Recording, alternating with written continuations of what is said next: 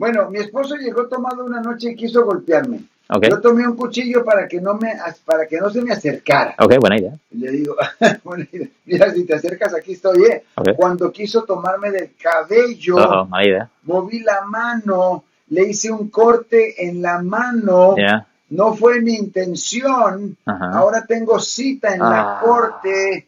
¿Qué debo hacer?